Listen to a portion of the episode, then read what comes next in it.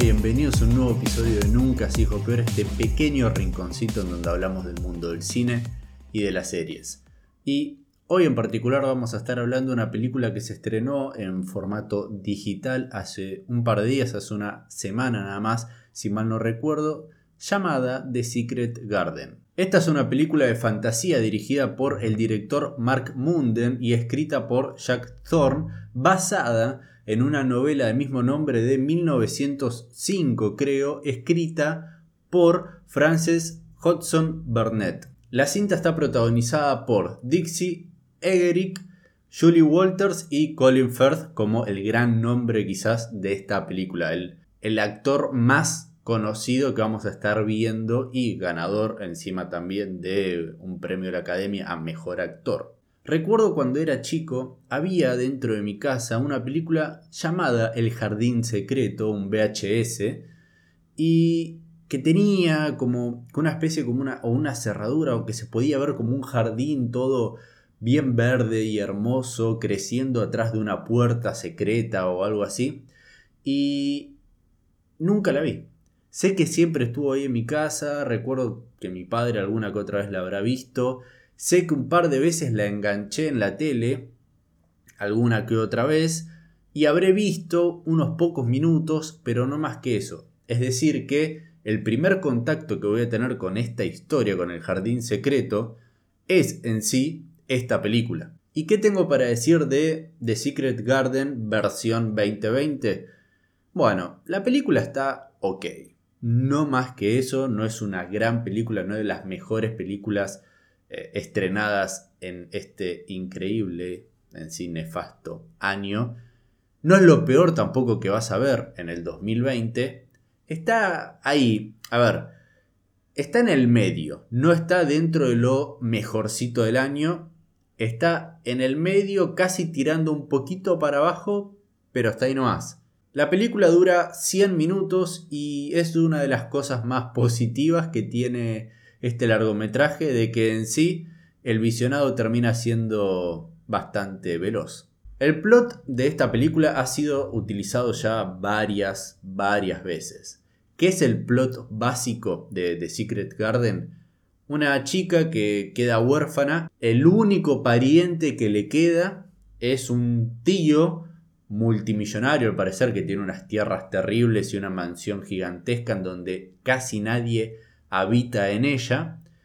Y vamos a tener a esta niña, esta huérfana, que va a comenzar a merodear por esta mansión, a investigar cosas, a explorar, a sentirse también un poco aislada y no muy, no sé si la palabra es querida, pero tiene mucha falta de atención y solo puede recaer en su imaginación, en sus formas de divertirse y es así como termina encontrando un lugar prohibido. Y esa es la trama, ese es el plot. Esto en sí ya lo hemos visto un montón de veces, un montón, hasta podríamos decir es Narnia, pero en el jardín secreto. No es que terminan encontrando un placar y se meten en un mundo eh, fantasioso, sino que acá es dentro de las tierras encontrar un jardín que anda a saber qué hay en este jardín. Ahora, si bien esto es algo que ya lo vimos, termina de alguna u otra manera afectando tu visionado, porque no es algo único, no es algo original, que es lo que terminás viendo. Acá, cuando vos vas a ver algo que ya fue contado un millón de veces, va a influir mucho en la ejecución en la visión que le terminan dando los realizadores. En este caso, por ejemplo, el guionista y el director. Y el gran problema de esta película es en sí eh, esta ejecución o esta mala ejecución que se termina realizando sobre The Secret Garden. Y también algo que va a terminar afectando bastante a tu visionado son los primeros minutos de esta película. Para mí, entre los primeros 20, 30 minutos de la película, no es interesante. Se sienten como una colección de escenas, una tras otra, mal editadas y con, a ver, una muy mala ejecución por parte del director, que a ver, no terminan de enganchar al espectador. Es como que vemos escenas que quieren ser un poco misteriosas, confusas, mostrándote cosas que parecen místicas, que estarán ahí, no estarán ahí, qué es lo que está pasando. Pero esas preguntas te lo haces como diciendo, eh, a ver, sí, no me interesa, me, me, me, me interesa muy poco el personaje principal de la huérfana, siento que no está demasiado bien explorado. Y acá es donde también nos vamos a meter con otros problemas que termina teniendo la película, que para mí igualmente no son de gran envergadura. Pero habiendo pasado esos 20, 30 minutos, ahí siento que la película empieza a tener otro ritmo, empieza a ser un poco más atrapante, más que nada cuando es presentado el hijo del personaje de Colin Firth y cuando se descubre el jardín secreto. Igualmente, una vez terminada la cinta, a mí me terminó dejando una sensación de... ¿Cómo decirlo? Una sensación de completa indiferencia. Como estábamos llegando a un punto donde estaba atrapado, me interesaba y de repente la película termina. Y cuando termina digo, ¿ya está? Eh, para esto hubiese, hubiese decidido no verla. El haber visto esta película no, no generó un impacto positivo en mí. Es más, hubiese preferido no verla y haber perdido una hora 40 de película.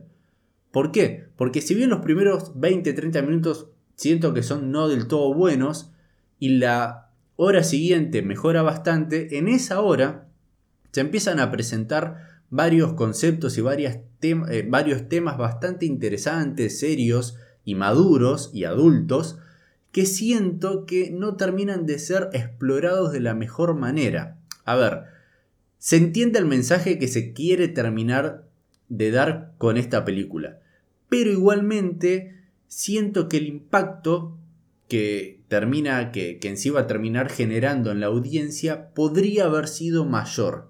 Podría haber tenido un enfoque un poquito distinto, se podrían haber hecho las cosas de manera diferente.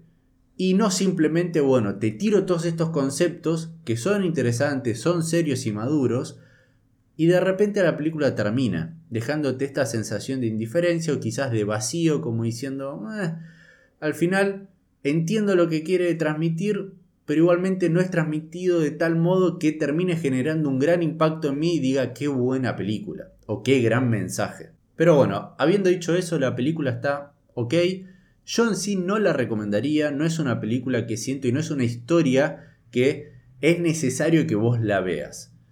Porque ya la has visto varias veces y has visto este tipo de mensaje que se ha transmitido de mejores maneras en otras historias, en otras series, en otras películas y en libros, claramente. Pero bueno, si viste esta película, haceme saber qué te pareció, pensás más o menos lo mismo que yo, pensás todo lo contrario. Si a partir de esta crítica vas a ver la película, hacémelo saber también. Sabes que me podés encontrar en Instagram por la cuenta Nunca se dijo peor. Ahí también subo estas mismas críticas, pero un poquito más resumidas. Te puedes contactar conmigo de manera directa. Subo también las noticias relevantes que quizás van pasando durante el día, durante la semana. Hacemos torneos, etcétera, etcétera, etcétera. Ahí hay también un tipo de contenido algo distinto a lo que se termina realizando y subiendo acá en YouTube. Y si estás acá en YouTube, por favor, y si te gusta el tipo de contenido que estás viendo y escuchando, suscríbete y ponele me gusta, que eso a mí me ayudaría una barbaridad.